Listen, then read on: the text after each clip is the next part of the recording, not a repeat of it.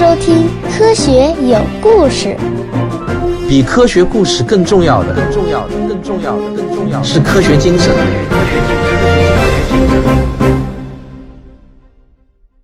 本期节目选自我的免费专辑《科学有故事》中的听众问答。科学声音是一群有着共同志向的职业科普人组成的民间组织。我们认为，科普教育的首要目的是传播科学精神，而讲科学知识是达到这个目的的手段之一。虽然只有人类中的少数精英能够成为科学家，但是人人都可以像科学家一样思考，因为科学不仅仅是一个职业，更重要的是，科学是一种思考方式。科学家就是用这种方式来揭示自然世界的奥秘。理解这个我们生活着的星球，科学精神包含不可分割的两个部分，其一是对“科学”这个词本身的理解，其二是对科学思维的具体运用。我想先来谈一下什么是科学。我们认为科学是一个名词，而不是一个可以和好的、正确的划上等号的形容词。要理解什么是科学，需要从两个方面入手。第一，目的，所有科学活动的最终目的是发现自然现象背后的规律。技术发明并不等于科学发现。以爱迪生为代表的工程师算不算科学家？这个啊可能会有争议，但我们坚持认为，应当把科学家与发明家、工程师区别开来。在几乎所有写科学史的书籍中，基本上啊都是遵循着从亚里士多德等古希腊自然哲学家，再到伽利略、牛顿，再到爱因斯坦这样的脉络下来，从来没有哪一本有影响力的科学史书中写到过爱迪生或者啊特斯拉。但是在现实的科普教育中，科学和技术啊往往会混为一谈。这很可能是社会中非主流的反智、反科学运动的原因。我们注意到，妖魔化科学的人，往往也都是将科学和技术混为一谈的人；而那些最容易受到反科学运动洗脑的人，也都是从来没有搞清楚什么是科学、什么是技术的人。所以呢，我们认为，让广大老百姓，尤其是青少年理解。科学研究与技术发明活动的区别是极为有必要的，这关系到我国在前沿科学领域的巨额投资计划能否得到广大人民群众的广泛支持，也关系到青少年是否愿意投身于基础科学领域的问题。可能大家都会和我一样，每当一个重大科学发现诞生的时候，例如啊，我国的科学家在二零一二年发现了一种新的中微子震荡，二零一三年又发现了量子反常霍尔效应，而美国的科学家去年证实了引力波的存在。当这些科学发现出现的时候，身边总是会有很多人问我们：这些发现到底有啥用啊？我们认为，可能比回答他们这些科学发现有什么用。更成功的科普啊，是减少提问者的数量。换句话说呢，我们认为这些问题其实根本没有必要问。对于大多数科学家来说，对于自然规律的发现有没有什么用，根本不是他们关心的问题。第二，科学的方法就是公理演绎和系统实验。这是爱因斯坦在一九五三年写给友人的一封信中提出的观点。他非常深刻地讲出了科学活动遵循的基本方法。爱因斯坦在信中说：“西方科学的发展是以两个伟大的成就为基础的，那就是以欧几里得为代表的希腊哲学家发明的形式逻辑体系，以及在文艺复兴时期通过系统的实验发现有可能找到因果关系。”我们纵观自科学诞生以来。人类所有的科学发现都是遵从以下两条路径做出的。第一条路径就是从几个假设性的公理出发，然后运用数学化的逻辑推演，最终找到隐藏在深处的自然规律。爱因斯坦的相对论就是最好的范例。他通过相对性原理、光速不变原理和等效原理这三个公理，最终得出了广义相对论的爱因斯坦场方程。第二条路径就是通过观察现象提出某种理论，再用更加精确的观察或者系统实验来加以检验。如果实验结果与理论不符，就要求科学家修正该理论，直到与所有已知的现象相符合。每一次通过检验，该理论的可信度就会增加一分。牛顿提出的万有引力公式就是一个范例。但是我们也必须指出，这两条路径并不是泾渭分明的，很多时候啊，它们是交织在一起的。这两条路径在末端是合二为一的。那就是任何一个科学理论都必须得到实验数据的支持，实验是检验理论的唯一标准。科学理论还必须具备预测的能力，在这个过程中，数学扮演了极为重要的角色。科学的方法不但要给研究的对象定性，更重要的是用数学定量。注意啊，在刚才的这个句式中，科学是一个名词。就好像说中国人的特点是，所以呢，它并不是一个形容词，表示好的或者正确的方法。可能各位前辈和同行也会有和我一样的体会。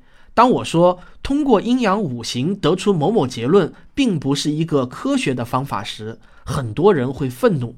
那是因为啊，在他们的理解中，科学的方法表示正确的、好的方法。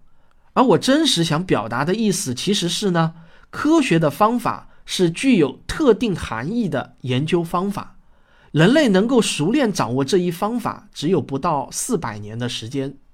科普的目的可不是要打消中国人对传统文化的兴趣，而是让愤怒于阴阳五行不是科学方法的人减少甚至消失。理解科学的含义是具备科学精神的前提。但这并不够，科学精神还包括对科学思维的运用。我们认为，科普教育是否成功，并不是用掌握了多少科学知识来衡量的，而是看一个人在生活中是否采用科学的思维考虑问题，用科学的方法来解决问题。也就是说啊，科普教育的最终目标是希望人们能够像科学家一样思考。公元十四世纪。住在英国萨里郡奥卡姆的修士威廉提出了著名的奥卡姆剃刀原理：如无必要，勿增实体。这个思想比现代科学的诞生还要早大约四百年，但是科学却从这一重要的哲学思想中汲取了养分，它也成为现代科学研究中经常被运用的重要原理之一。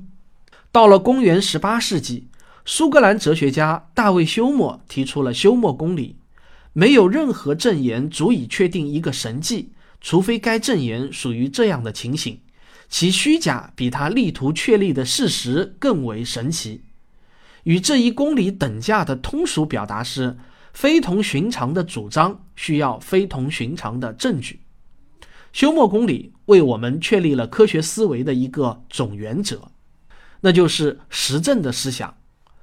我们认为这一原理一公理。是对科学思维的高度抽象概括，但是要深刻的理解它们却并非一件易事。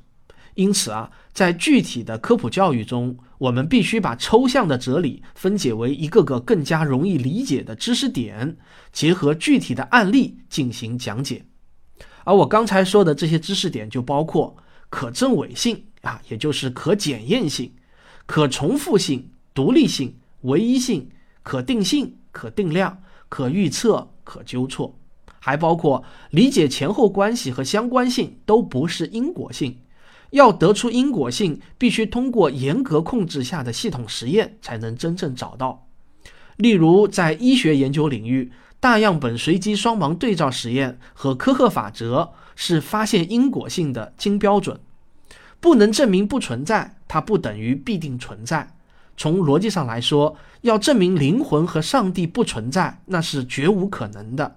我们必须坚持“谁主张谁举证”的原则。使用科学术语，并不代表就是科学理论。识别伪科学也是科普教育的目标之一。以上这些知识点，并不是科学思维的全部，需要我们在具体的教育实践中不断的总结提炼。我们认为，科学思维是全人类的共同的智力财富，没有东西方之分。它的历史相较于人类的历史来说非常短暂，然而在它的指引下，人类取得的成就却远远大于前科学时代的所有成就之和。科学思维也不是科学家的专利，它对于我们每一个普通人都有重要的价值。得到专栏作家卓克把科学思维对于普通人的作用总结为四条：第一，摆脱本能和直觉。第二，识别真知和谎言；第三，打通阶梯和路径；第四，积累灵感和顿悟。综上所述啊，科学精神是对科学的目的、方法和思维模式的概括，它与一个人掌握的科学知识的多少并没有正比关系。高级知识分子也可能并不具备足够的科学精神，但我们认为。科学与哲学、文学、艺术、宗教、中华传统文化一样，都是人类文明的重要组成部分。它们不是非此即彼的关系。在这个世界上，有成为科学家的神父，也有信仰上帝的科学家。思想的多样性是人类文明生生不息的保障。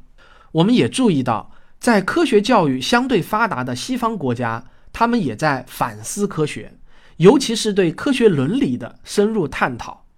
那么，现阶段的中国科普是否应当包含反思科学的这部分内容呢？我们认为是不必的。对科学的反思应当局限在科学家、科学哲学家以及与科研活动密切相关的专业人群中，不应当扩大化。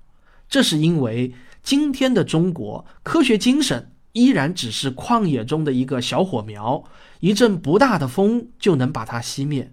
我们都知道这样的事情不是没有发生过。守护这堆小火苗，把科学精神传承下去，并且在中国这片土地上传播开来，对于中华民族的伟大复兴具有不可估量的历史意义。这也是我们每一个科普人的职责和价值所在。